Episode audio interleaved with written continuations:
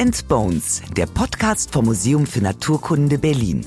Wissen aufs Ohr in Kooperation mit der Berliner Sparkasse. Urlaub am Ostseestrand. Nach stundenlangem Sonnenbaden, Lesen und herrlichem Nichtstun bin ich dann doch mal aufgestanden und habe einen kleinen Spaziergang gemacht. So ein bisschen Bewegung ist ja nicht verkehrt. Und zack, das Überwinden meines inneren Schweinehundes wurde direkt belohnt. Kleine bräunliche Steine, angeschwemmt von den Wellen des Meeres, liegen vor mir. Bernsteine. Was diese Steine so besonders macht, erklärt uns heute Dr. Eva Maria Sadowski. Ich habe so rangeschliffen und geschliffen und das Bino gelegt und reinguckt und dann schaute mich so ein Insekt an, so eine Fliege. Und diese riesigen Facettenaugen waren direkt unter der Bernsteinoberfläche. Und ich habe in dem Moment gedacht, wow, ich bin die Erste seit über 30 Millionen Jahren, die diesem Insekt in die Augen schaut.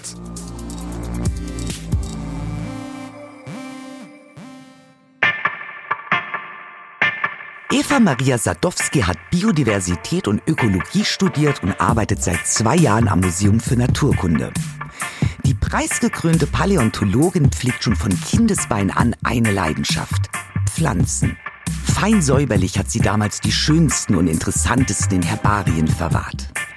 Aber Eva Maria blättert nicht nur in Büchern, wenn sich darin gepresste oder getrocknete Pflanzen befinden. Es darf auch mal ein spannender Krimi sein. Wie ein Krimi fühlt sich auch ihre Arbeit an. Mit Mikroskop und 3D-Bildanalyse spürt Detective Eva Maria Sadowski Pflanzen im Bernstein auf und unterzieht sie einer gründlichen Befragung. Zum Beispiel, wann haben Sie sich das letzte Mal im Bernsteinwald aufgehalten?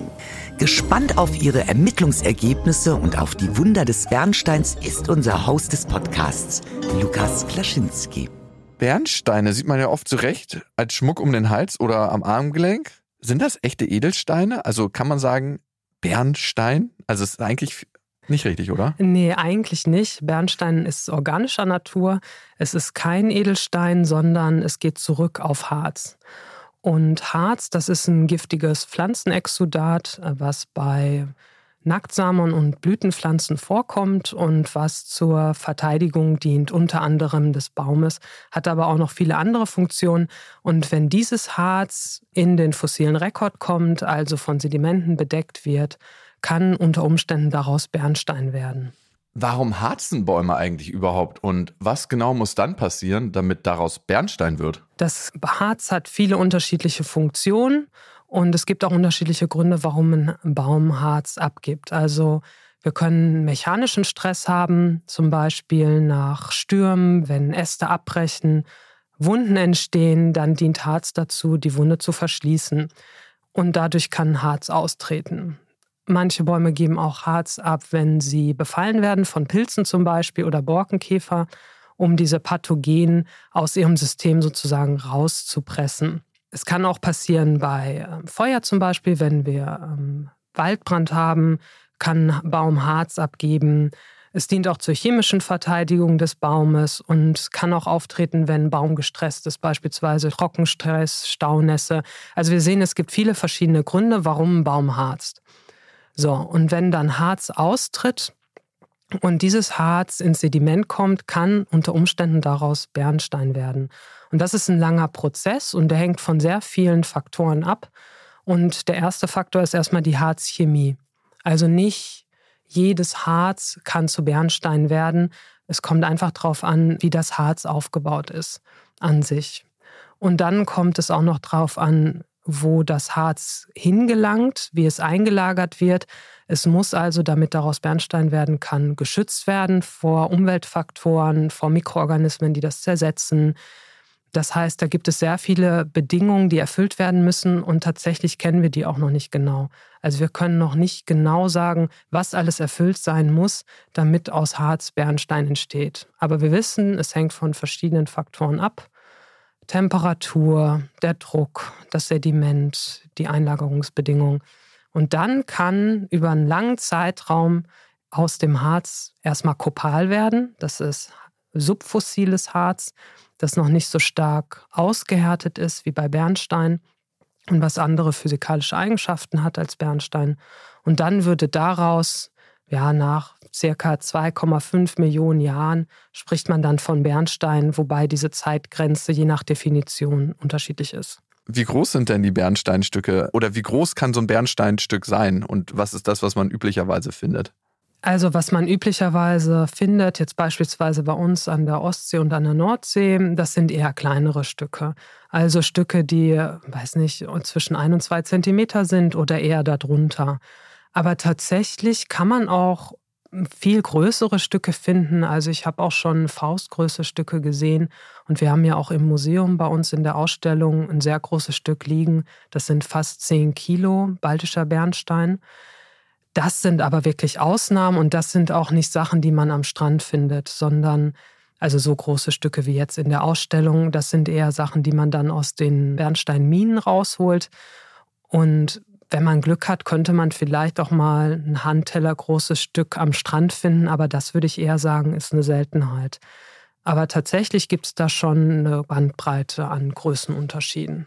Also dieser Bernstein, dieser große im Museum, mit der Größe muss der schon ein bisschen was wert sein. Weißt du ungefähr wie viel? Wurde das mal geschätzt? Der Bernstein wurde wahrscheinlich noch nicht geschätzt, aber ich habe das auch mal ein bisschen recherchiert, wie sich der Bernsteinpreis in den letzten Jahren entwickelt hat und tatsächlich das ist ganz schön hochgegangen. Ist der sehr hochgegangen. Also das letzte, was ich gesehen habe, 50 bis 60 Euro pro Gramm. Also es ist sehr höher als der Goldpreis. Wow. Weil wir liegen gerade mhm. bei 35 Euro pro Gramm. Dann ist es ja wirklich teurer als Gold teilweise. Ja, aber da muss man auch sagen, es kommt auf den Bernstein an, mhm. an und auf die Qualität. Es gibt bestimmte Farben, die beliebt sind und es kommt auch auf die Größe des Stückes an. Und man kann schon sagen, je größer das Stück, desto wertvoller. Und ich habe auch gehört, in Einzelfällen werden sogar 400 Euro pro Gramm gezahlt. Also das ist ein Wahnsinn. Weil ja. eigentlich denke ich ja immer, wenn ich so eine Bernsteinkette in der Hand habe ja. und gegen eine Goldkette halte, dass mhm. die Goldkette 100% mehr wert sein muss. Ja. Aber das ist nicht der Fall immer. Ich würde sagen, das kommt wirklich immer auf die Kette an, ähm, wahrscheinlich auch auf die Bearbeitung, auf die Qualität der Steine, was für Bernsteine es sind. Und daher könnte ich das nicht so generalisieren, aber man kann schon sagen, dass besonders in den letzten Jahren die Nachfrage nach Bernstein stark gestiegen ist und das bestimmt natürlich auch den Preis. Und dadurch zieht der Abbau ja auch Kriminelle an. In Kaliningrad ist der Abbau in staatlicher Hand. In der Ukraine wird Raubbau auch durch einzelne illegale Gruppierungen durchgeführt. In beiden Fällen tut es der Landschaft nicht gut. Dazu vielleicht erstmal, wie wird Bernstein generell abgebaut?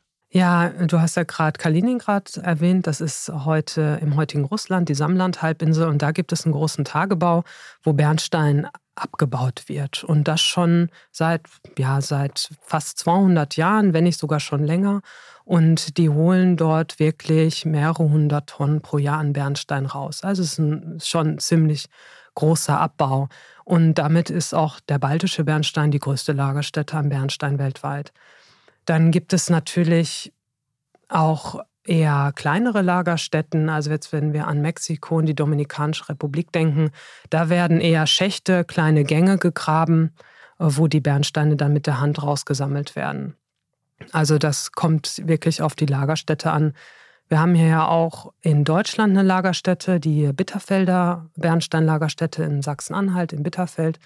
Und dort wurde zunächst Braunkohle abgebaut und dann hat man da auch in der Grube Bernstein abgebaut.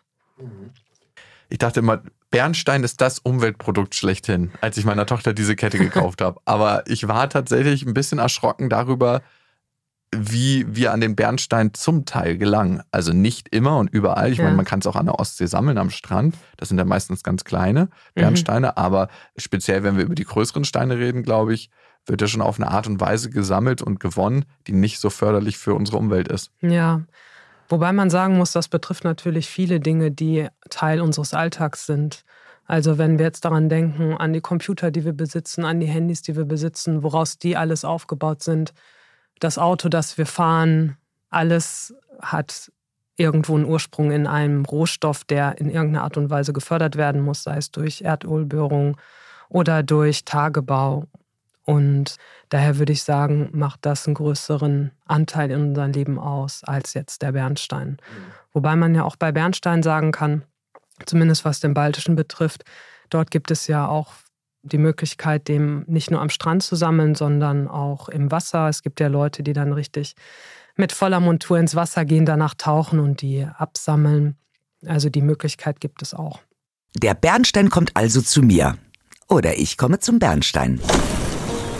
Dass Bernstein ganz heiße Ware ist, das wussten die Menschen schon vor 3000 Jahren. Der baltische Bernstein war ein wahrer Exportschlager. Über eine 5000 Kilometer lange Handelsroute, der Bernsteinstraße, wurden sogar die Ägypter beliefert. Die damaligen Lieferzeiten wären für uns heutzutage allerdings ein schlechter Scherz. Wobei, was sind lange Lieferzeiten bei einem Stein, der geradezu magische Eigenschaften besitzt? Wegen seiner geringen Dichte schwimmt er auf der Meeresoberfläche und wenn man ihn an Wolle oder Seide reibt, lädt er sich elektrostatisch auf. Die Griechen nannten den Bernstein deshalb übrigens Elektron. Und jetzt ratet mal, woher unser Wort Elektrizität kommt. Wenn ich mir Bernsteine angucke, dann sehen die ja unterschiedlich aus. Und manchmal könnte ich gar nicht sagen, was ist ein Bernstein und was nicht. Warum sehen die denn so unterschiedlich aus und was für Farbgebungen gibt es? Tatsächlich gibt es sehr viele unterschiedliche Schattierungen bei Bernstein. Und das liegt daran, welche Pflanze das Harz produziert hat. Also die Harzchemie hat einen Einfluss darauf, wie der Bernstein am Ende aussieht. Und ähm, man kann das jetzt am Beispiel Bitterfeld erklären. Die Lagerstätte hatte ich ja vorhin erwähnt und da hat auch mal jemand die unterschiedlichen Bernsteinfarben dokumentiert. Und da haben wir alles dabei, von diesem honigfarbenen Orangenen, was man ja kennt, über weiß gefärbte, opake Stücke, die nicht mehr transparent sind, über schwarz. Also es gibt auch schwarzen Bernstein oder Bernstein, der so knochenfarbig aussieht. Und das hat tatsächlich mit der Pflanze zu tun, die das Harz produziert hat. Und je nach Harzchemie haben wir dann unterschiedliche Eigenschaften des Harzes, was dann auch sich in der Farbe widerspiegelt wenn es jetzt so eine breite Palette an Bernsteinen gibt und ich als Anfänger wie im Wald bin, der giftige und nicht giftige Pilze unterscheiden muss, äh, woher weiß ich eigentlich, ob ein Bernstein, den ich finde, ob der echt ist und ob es überhaupt ein Bernstein ist? Gibt es da so Tests, die ich machen kann? Ja, also es gibt so ein paar Sachen, die man machen kann. Wenn man jetzt beispielsweise irgendwo Bernstein gekauft hat und man ist sich nicht sicher, habe ich Plastik oder ist es Kunstharz oder Kopal? Dann könnte man mit einem sogenannten Acetontest machen, also ein Wattestäbchen in Aceton tauchen. Und bei Bernstein, der stärker polymerisiert ist, würde nichts passieren, wenn man damit über die Oberfläche reibt. Aber bei Kopalen zum Beispiel würden die sich langsam auflösen oder auch bei Kunstharzen. Das wäre dann ein Test. Dann gibt es noch den sogenannten Hot Needle Test. Also man kann eine Nadel erhitzen und an den Bernstein halten. Und Bernstein sollte aromatisch riechen. Und wenn es jetzt zum Beispiel Plastik wäre, würde man den Unterschied am Geruch erkennen. Ah, okay. Aromatisch riechen. Man hat ja ganz früher auch, als es noch keine Kerzen gab, Bernstein als Kerzen benutzt. Ne? Ja, Bernstein brennt sehr gut. Tatsächlich findet man das auch noch heute, dass Menschen Bernstein verbrennen ja, als Ersatz für Holz oder Kohle. Riecht das angenehm? Ja, es riecht sehr gut. Wenn wir über Fälschung sprechen, dann sind ja besonders große Bernsteine davon betroffen und Inklusion, das heißt kleine Insekten, die eingeschlossen sind in Bernstein. Wie kommt sowas eigentlich überhaupt zustande, wenn es keine Fälschung ist, sondern wenn es echt ist? Also wie kommt so ein, eine Spinne ja. oder ein Insekt in diesen Bernstein rein? Ja, das kann man tatsächlich auch jetzt noch beobachten, wenn man mal im Wald spazieren geht und sich die Kiefern anschaut und irgendwo einen Harzfluss entdeckt, kann man mal einen Blick drauf werfen und dann wird man ziemlich schnell sehen, dass da in der Regel was dran hängen bleibt. Also die Oberfläche vom Harz ist ja sehr klebrig und die riecht auch ein bisschen aromatisch. Manchmal glitzert das auch in der Sonne und das kann Insekten, aber auch Spinnentiere anziehen die dann aktiv dort reinfliegen oder aber vielleicht durch eine Windböe reingeweht werden und dann an der Oberfläche hängen bleiben. Und wenn sie dann an der Oberfläche hängen bleiben und weitere Harzflüsse kommen, werden diese Organismen dann eingeschlossen. Und natürlich wird eher das eingeschlossen, was sich in der unmittelbaren Nähe des Harzes befindet. Also beispielsweise bei Pflanzen, Flechten oder Flechten, die auf der Rinde wachsen oder Moose, die auf der Baumoberfläche wachsen, werden natürlich dann auch eher eingeschlossen als andere ja, Pflanzen oder Tiere. Was sind denn die größten Einschlüsse, die gefunden wurden? Also kann man sich da auch so richtig große Tiere vorstellen? Tatsächlich hat man jetzt in den letzten Jahren aus burmesischen Bernstein, also Bernstein aus Myanmar, ziemlich spektakuläre Funde gemacht und dazu gehörte auch ein kleiner Vogel, der im Bernstein eingeschlossen war. Der war schon recht groß. So im baltischen Bernstein sind Wirbeltiere selten, aber da haben wir auch mal eine Eidechse gehabt. Das sind dann die absoluten Ausnahmen, aber das ist dann auch das, wo ich sagen will, das sind so die größten Sachen, die ich im Bernstein bisher gesehen habe. Und das kostet dann auch richtig Geld, wenn man ja. Du hast gerade von Pflanzen gesprochen. Bei Pflanzen ja. kommst du ja ins Spiel. Ja. Weil du bist Paläontologin und das spielt für dich eine wichtige Rolle, diese Pflanzen, die eingeschlossen wurden, zu erforschen. Woher beziehst du überhaupt diese Steine? Also die sind ja recht kostspielig. Ne? Ja, also wir haben das große Glück, dass wir am Museum eine sehr große Sammlung an Bernstein haben, vor allen Dingen baltischen Bernstein mit Einschlüssen. Und die ist schon ja über 100 Jahre alt, diese Sammlung. Die wurde im 19. Jahrhundert aufgebaut und davon benutze ich viele Stücke für meine Forschung. Und es gibt auch noch andere Museen und Universitäten im Land, die solche Sammlungen haben, wo man dann auch hingehen kann, Stücke ausleihen kann, bearbeiten kann. Beispielsweise Universität Göttingen, die hat die Königsberger Bernsteinsammlung, die im damaligen Königsberg, heute Kaliningrad, aufgebaut worden ist und die damals die größte Bernsteinsammlung der Welt war. Und ich habe auch das große Glück, dass wir in Deutschland ein sehr gutes Netzwerk an privaten Bernsteinsammlern haben, die ihre Stücke und ihre Sammlung zur Verfügung stellen. Und da bin ich auch sehr dankbar für, denn die geben uns auch Zugang zu ihren Stücken und sie erlauben uns dann auch, die Stücke zu bearbeiten und zu veröffentlichen. Hast du es dann auch manchmal, wenn jemand seine private Sammlung bringt, dass du Fälschungen findest? Tatsächlich haben wir neulich eine Fälschung am Museum gehabt. Ja, da, da haben wir über Kontakte einen Bernstein bekommen und eigentlich war das zu schön, um wahr zu sein. Das war ein handtellergroßes Stück. Ich habe ich hab so gestaunt, als ich das gesehen habe, weil es sah wirklich sehr echt aus. Da war ein Kiefernzapfen drin, eine Eidechse und ich habe gedacht, boah, so viel Glück kann man gar nicht haben. und die Oberfläche sah auch sehr natürlich aus. Also es sah aus wie ein natürlicher Harzfluss und daher habe ich mir da erst gar nicht so Gedanken gemacht, weil meine Begeisterung so groß war. Und dann haben wir das Stück in unseren Mikro-CT getan und mal reingeguckt und da hat die Kollegin, die das Gerät betreibt, dann entdeckt, dass wir einen Dichteunterschied haben von dem äußeren Material und dem inneren Material. Mhm. Und dass man eine feine Linie erkennen konnte um die Einschlüsse herum, die gefüllt war mit einem anderen dichten Material. Und das hat uns dann gezeigt, dass das wahrscheinlich nicht echt war. Aber habt ihr das dem Spender gesagt? Oder habt ihr das einfach zurückgegeben und gesagt, ja, danke ähm, für das Forschungsstück? Wir haben das über einen Kollegen bekommen und ich denke, die stehen noch in Kontakt. Ähm, ich weiß noch nicht genau, von wem das Stück letzten Endes gekommen ist und wer das irgendwo ausgeliehen oder gekauft hat. Da muss eine Enttäuschung sein, ja, wenn man das so weggibt denke zur schon. Forschung. Also ich hoffe, da hat nicht jemand zu viel Geld für bezahlt. Ja, aber ich glaube, gerade wenn man sowas auf dem freien Mhm. Markt kauft, Ja, solche Einschlüsse und gerade ein Zapfen mit einem Mhm. Reptil daneben, das ist ja eine Wahrscheinlichkeit, dass das so auftritt. Das ist, ja, das ist. Da hat der Fälscher auch ein bisschen übertrieben, finde ich. Ja, Vielleicht schon. Und ich habe auch vergessen zu erwähnen, dass daneben noch eine sehr interessante Pflanze lag und ich dachte, ich kann mein Glück kaum fassen. Und ein Autoschlüssel war auch noch. Ja, aber man konnte auch bei dem Mikro-CT-Scan bei der Eidechse erkennen, dass die noch nicht gut zersetzt war. Also man konnte schon erkennen, dass die sozusagen rezent war. Rezent, was heißt das? Also rezent aus der jetzigen Zeit. Also es Hm. war keine fossile Eidechse. Ja. Ah, okay. Da hat er ein bisschen geschlampt bei der Fälschung. Ja. Oder sie. Von herben Enttäuschungen kann auch so mancher Sammler am Ostseestrand ein Lied singen. Weißer Phosphor zum Beispiel kann Bernstein zum Verwechseln ähnlich sehen, ist aber brandgefährlich. Als Überbleibsel von Bomben aus dem Zweiten Weltkrieg werden Phosphorstücke genauso wie Bernstein am Strand angeschwemmt.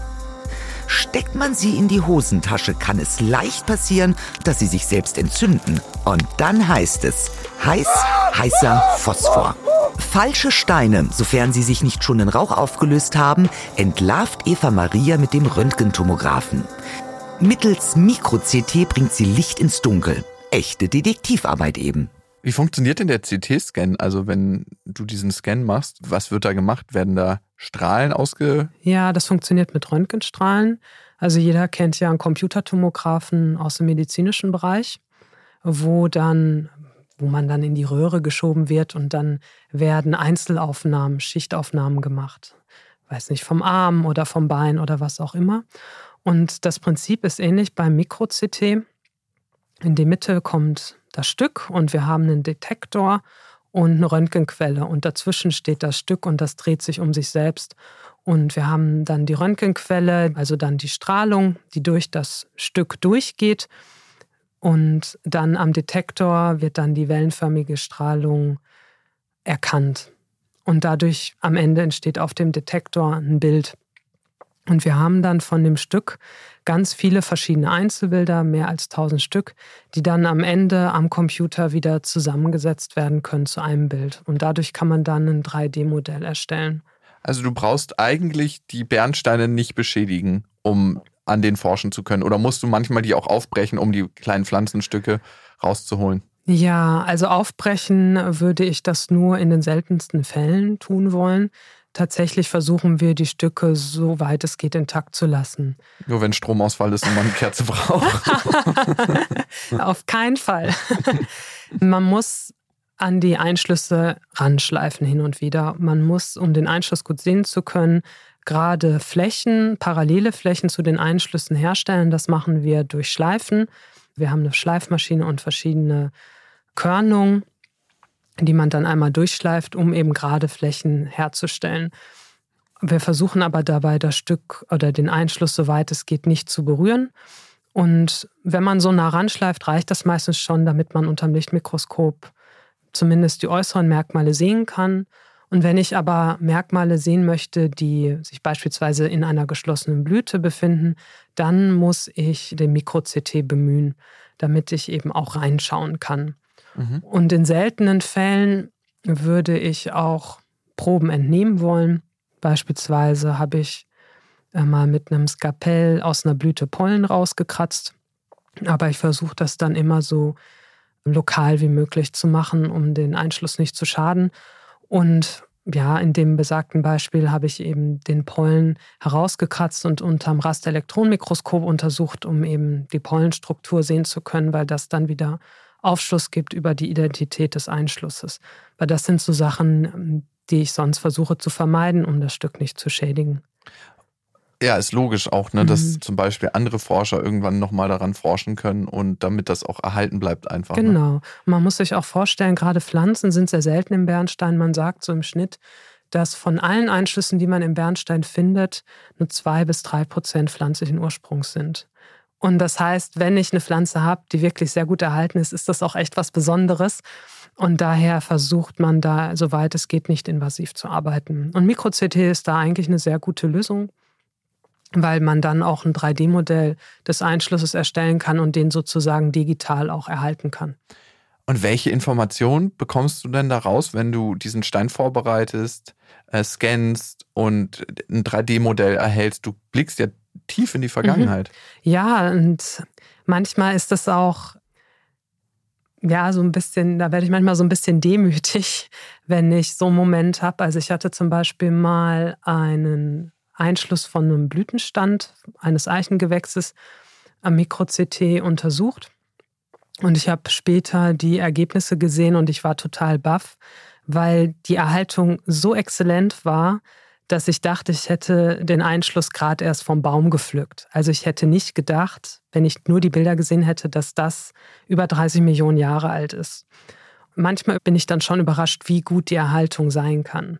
Das trifft natürlich nicht auf alle Einschlüsse zu, aber manchmal hat man sowas und das ist dann eine besonders schöne Überraschung. Ist Bernstein also die beste Konservendose der Welt? Irgendwie schon, weil Bernstein erhält Organismen, die wir sonst als Fossilien schwer finden würden. Also ich habe jetzt so Pflanzen, kleine Blüten erwähnt, die sind zum Teil viel zu zart, um als Steinfossil so gut erhalten zu werden. aber auch viele andere Organismen, also beispielsweise Pilze oder Organismen mit Weichkörpern, auch sowas wie Flechten, Moose. Das sind alles so Dinge, die man sonst als Fossil sehr selten finden würde. Aber in Bernstein haben wir eine besonders gute Weichkörperhaltung und eine besonders gute Erhaltung von wirklich sehr feinen Strukturen.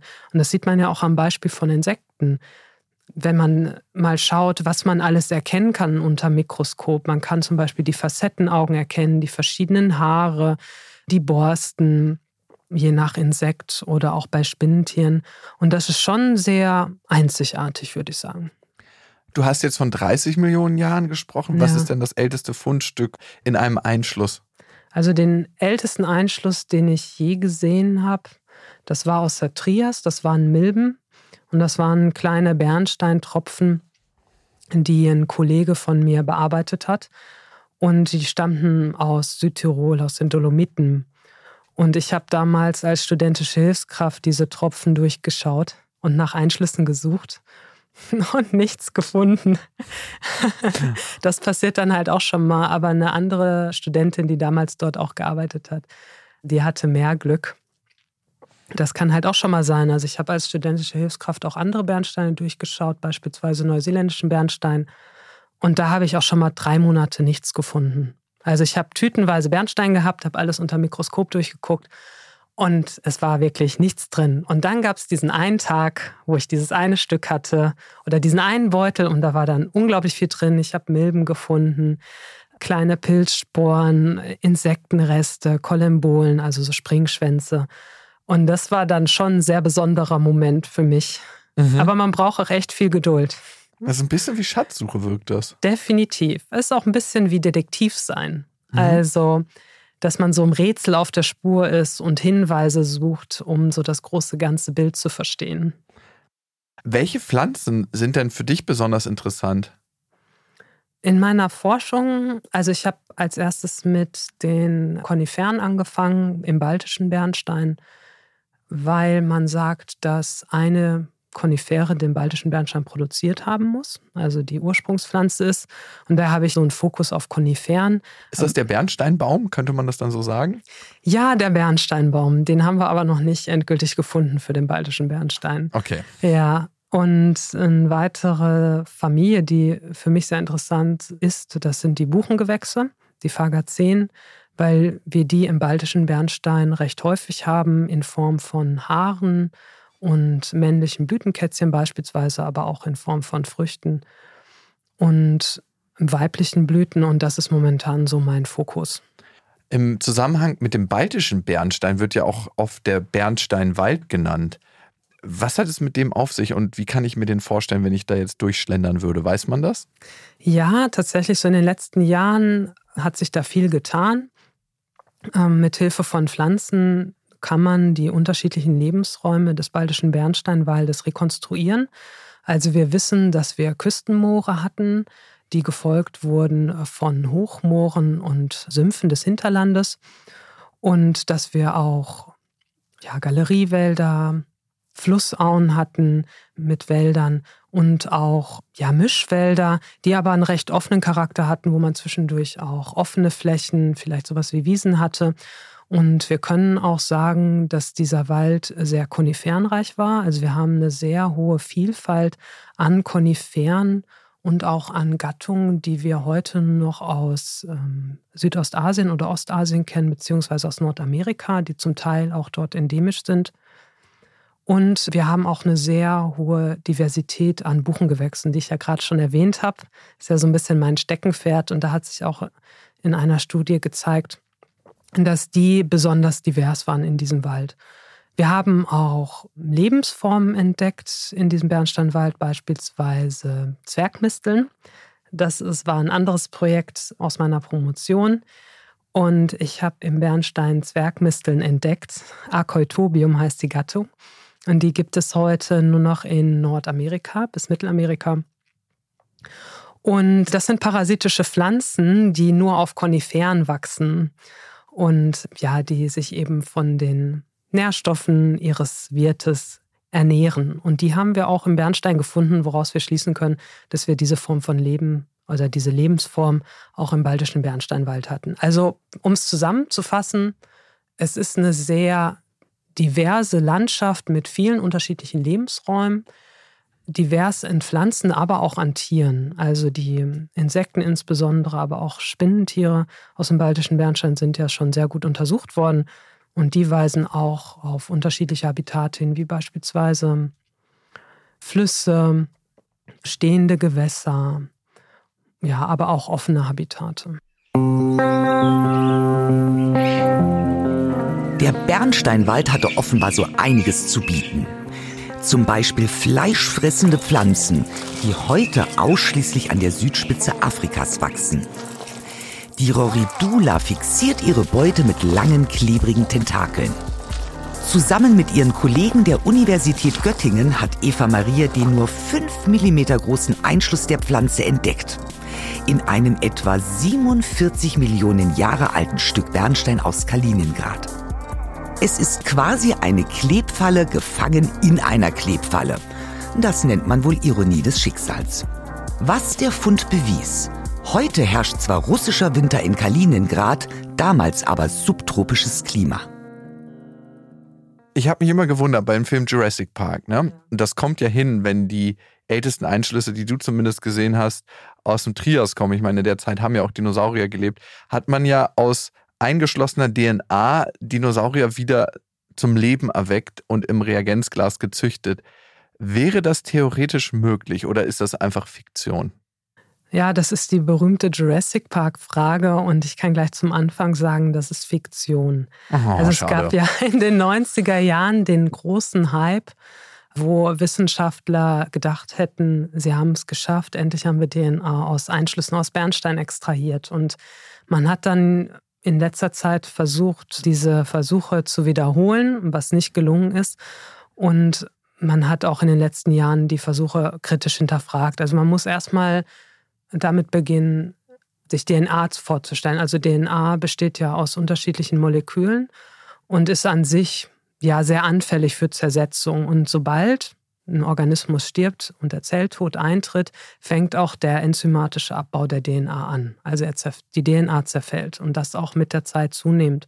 Und es gibt unterschiedliche Faktoren, die diesen Zerfall beschleunigen können, wie beispielsweise Temperatur.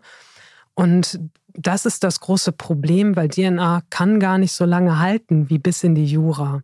Also man sagt, wenn man DNA-Stränge von 100 Basenpaaren haben möchte, da hat man das maximale Alter von eine Million Jahre gesetzt. So darüber hinaus sagt man, kann man diese 100 Basenpaare nicht mehr finden, einfach weil der Zerfall so weit fortgeschritten ist, dass DNA gar nicht so lange hält. Und das würde dann auch ja, dieser Idee von Jurassic Park sozusagen den Riegel vorschieben, weil DNA einfach gar nicht so lange intakt bleiben kann.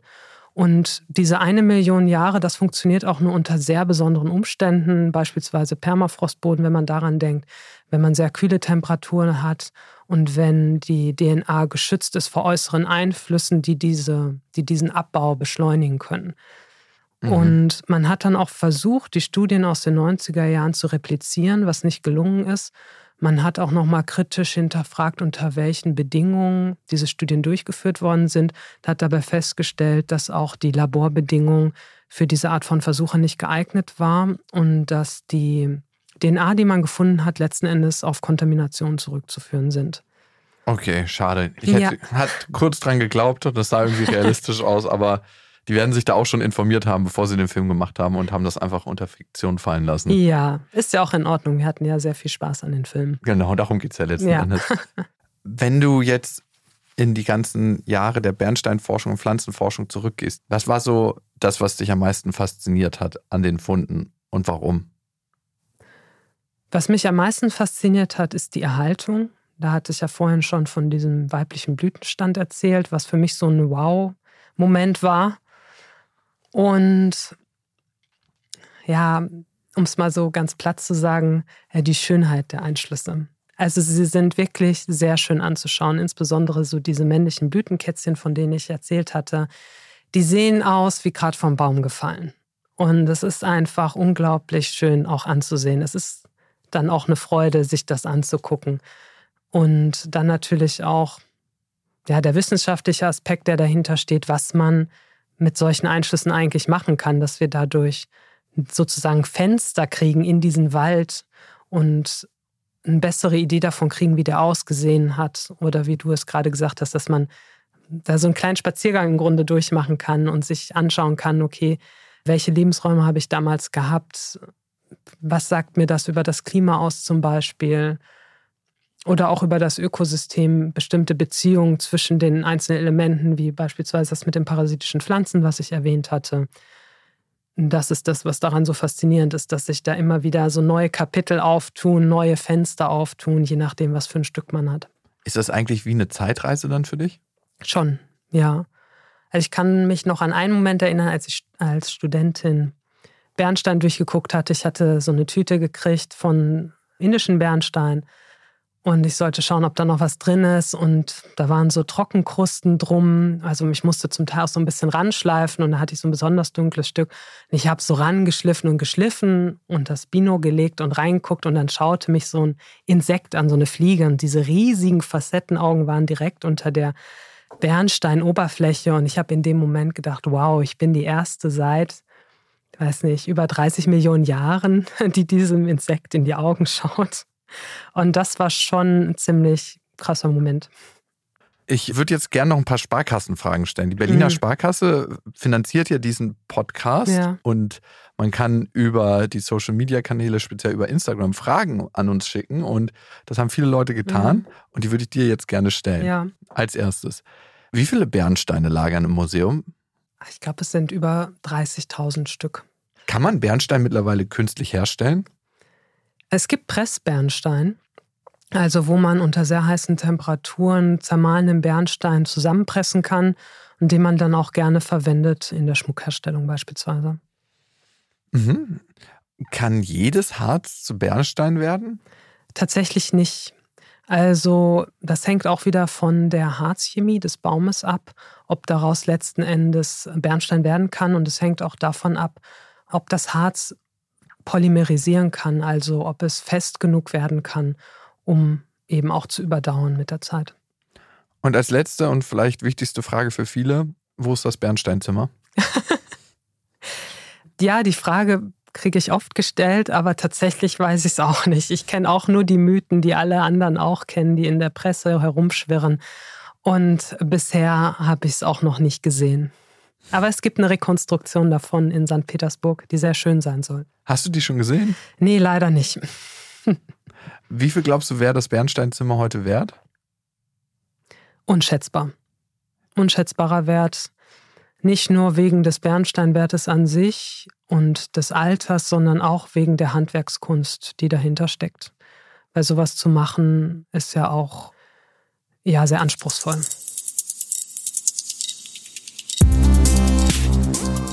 Ich stelle mir vor, wie das unschätzbar wertvolle Bernsteinzimmer, mittlerweile ganz eingestaubt und voller Spinnweben, so aller Dornröschen darauf wartet, von seinem Entdecker aus dem Schlaf geküsst zu werden. In der nächsten Folge geht es um die Tiere, die das Bernsteinzimmer womöglich stets frei von Fliegen gehalten haben. Wir reden über Spinnen. Macht's gut, bis zum nächsten Mal.